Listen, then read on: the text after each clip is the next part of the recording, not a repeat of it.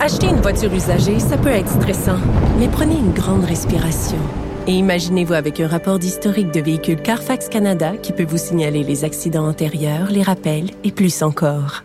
Carfax Canada. Achetez l'esprit tranquille. La Banque Q est reconnue pour faire valoir vos avoirs sans vous les prendre. Mais quand vous pensez à votre premier compte bancaire, tu sais, dans le temps à l'école, vous faisiez vos dépôts avec vos scènes dans la petite enveloppe. Hmm, C'était bien beau. Mais avec le temps, ce vieux compte-là vous a coûté des milliers de dollars en frais, puis vous ne faites pas une scène d'intérêt. Avec la banque Q, vous obtenez des intérêts élevés et aucun frais sur vos services bancaires courants. Autrement dit, ça fait pas mal plus de scènes dans votre enveloppe, ça. Banque Q, faites valoir vos avoirs. Visitez banqueq.ca pour en savoir plus. Rio Dumont. Une mémoire infaillible. Impossible de lui en passer une petite vite. Alors, on est de retour. Euh, Vous avez euh, entendu parler probablement de notre prochain invité. Vous allez vous en souvenir parce qu'il avait parti plus vite que le gouvernement du Québec un site qui recensait les éclosions en milieu scolaire. Là, au début de la pandémie, lorsqu'on essayait de mesurer au retour à, à l'école, l'automne 2020, on essayait de mesurer un peu euh, ce qui se passait dans les écoles. Finalement, le gouvernement bon, a fini par se donner les outils pour faire euh, compiler les mêmes données. Euh, mais donc, Olivier Drouin était le fondateur du compte du site Internet COVID École. Euh, bonjour, Monsieur Drouin. Bonjour. Et là, euh, je vous appelle aujourd'hui parce que je veux qu'on se parle de la situation des euh, du port du masque dans les écoles. Je crois comprendre que vous n'êtes pas 100% convaincu euh, de l'annonce qu'a faite le ministre Christian Dubé ce matin. Non, exactement. C'est sûr que moi, je suis pas médecin. Là. Je suis un père de famille, comme vous avez dit, qui est un observateur assidu de la transmission de la COVID dans les écoles. Fait que j'ai, j'ai comptés l'école un par un, donc j'en ai vu beaucoup. Euh, la santé publique a, a- a recommandé fortement à la population aujourd'hui le masque dans des milieux fermés, mal ventilés, dans lesquels on est proche, où est-ce qu'il y a euh, beaucoup d'achalandage. Et euh, ben, pour moi, ça, c'est la définition d'une école et d'une garderie. Donc, je, je ne comprends pas la logique derrière l'exclusion. Puis là, on parle pas d'obligation. Là, ici, on n'est pas dans un dans, l'urgence sanitaire. On parle d'une recommandation assez timide. Puis ils excluent volontairement, explicitement, là, en conférence de presse, les écoles et les garderies. Donc, c'est vraiment incompréhensible.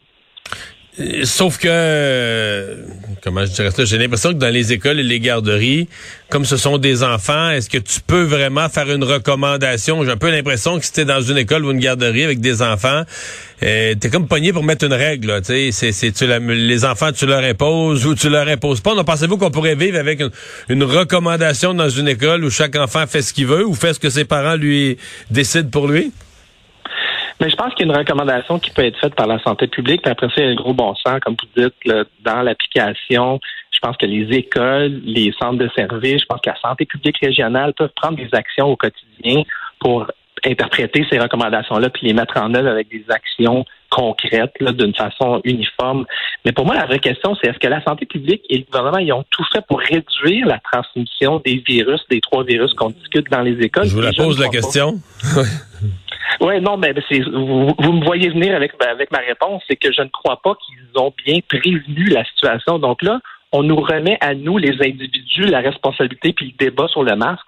Mais la, la vraie cause ou la source du problème, souvent dans ces milieux fermés-là, on, le dit même, en plus, on, on le dit mal ventilé.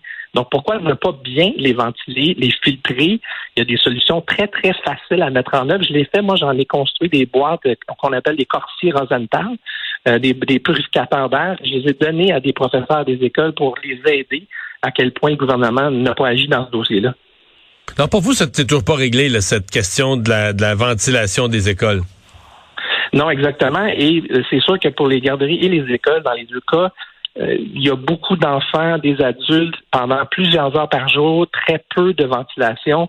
Et oui, vous avez mentionné, je comptais les cas dans les écoles, mais j'ai aussi un- une section du site web qui mesure euh, les taux de CO2 dans les classes. Fait que les profs m'en- m'envoient des photos ou des, des informations et toutes les informations que je reçois, le, le fameux 1000 ppm là, mentionné par le, le ministre Roberge et maintenant Drainville euh, n'est jamais respecté. Donc, Il est euh, dépassé. le taux de CO2 Il est dépassé régulièrement. et plus on avance dans la journée, plus il est dépassé. Et plus et même avec les portes et les fenêtres ouvertes. Hmm. Donc c'est juste c'est un indicateur le CO2, là, mais ça fait juste nous dire que la situation, comme vous avez dit, n'est pas réglée. Et ça, ça, ça c'est un facteur aggravant dans la transmission de tous ces virus-là en ce moment, puis ça explique un peu le, le, contingence qu'on a là, dans les urgences pédiatriques.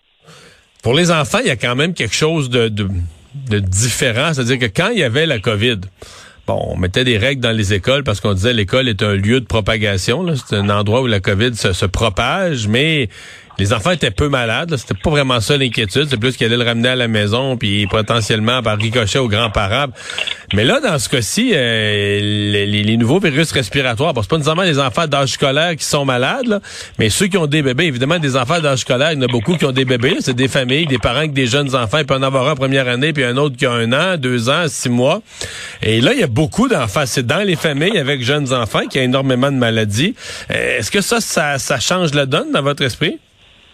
Ben, absolument, vous l'avez bien dit, la fratrie, entre autres. Puis là, on est passé, pour la COVID, on est passé de, de 10 jours d'isolation à 5 jours à, ben, on peut retourner en classe euh, avec la COVID, dans autant qu'on ait un masque, mais pas de fièvre. Donc, les, les, gens ont eu de la misère à suivre tout ça.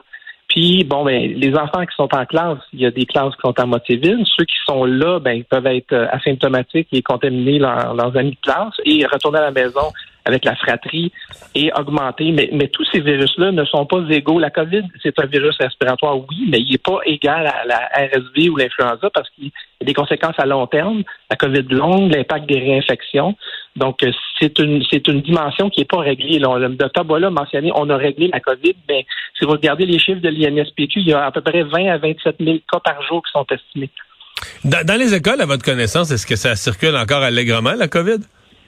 Oui, je reçois naturellement, on ne recense plus, le gouvernement ne publie plus l'information sur les absences ou les cas de COVID, mais j'en reçois tous les jours et on me rapporte euh, autant des professeurs, je l'ai publié aujourd'hui sur mon compte Twitter, autant des professeurs qui sont absents en nombre, en grande quantité ou des élèves euh, pour la COVID et les autres virus respiratoires. Donc, c'est les trois en ce moment, effectivement, les trois virus. Là, mais le, le VRS, le virus syncytial, vous en entendez parler aussi? Oui, Absolument. c'est celui qui est le plus, dur pour les, ouais, pour les enfants, c'est celui qui semble être le être le plus dur. Donc, si on vous résume, euh, vous vous auriez pas eu de problème parce que dans les, le, mouvement anti-vaccin là, euh, le port du masque chez les enfants, c'est peut-être un des sujets les plus sensibles, les anti-vaccins, puis là, je pense, mettons, à Éric Duhem, euh, son mouvement, quand on disait de toutes les choses qu'on détestait du masque, oui, l'obligation, mais de le faire porter aux enfants, euh, on dit avoir des preuves que c'est mauvais pour le développement des enfants, que ça les empêchait de socialiser, etc. Euh, des parents qui se sont inquiétés énormément, qui disent quasiment que leurs enfants sont devenus anormaux pendant cette... leur enfant est devenu anormal pendant cette période-là. Oui, non, non, moi, c'est certain que ces, ces, affirmations-là ont été démontrées, euh, les arguments ont été ont été démontrés à l'envers, c'est-à-dire que non, il n'y a pas de données scientifiques qui permettent de conclure hors de tout doute que le port du masque entraîne des impacts significatifs. Il y a l'ordre des orthophonistes qui était sorti pour même contredire le docteur Boileau quand il avait dit ça l'année dernière lors du port du masque. Mais, mais oui, le port du masque peut aider, mais je, je répète ma position. Le gouvernement nous renvoie à la population à se débattre, donc diviser pour régner quasiment sur le masque, alors que la le vrai problème, c'est la qualité de l'air. Adressons ça en premier et ensuite, on n'aura pas à débattre entre les libertés individuelles, le masque, le développement. Tout ça, c'est un, dommage collatéral d'une prise de position. Le gouvernement contrôle ces infrastructures, les dessous qu'il peut mettre pour influencer la construction et rénovation des écoles. C'est là qu'il faut travailler, c'est sur la qualité de l'air. Hmm. Ben, on va surveiller tout ça. Merci beaucoup de nous avoir parlé. Un grand plaisir.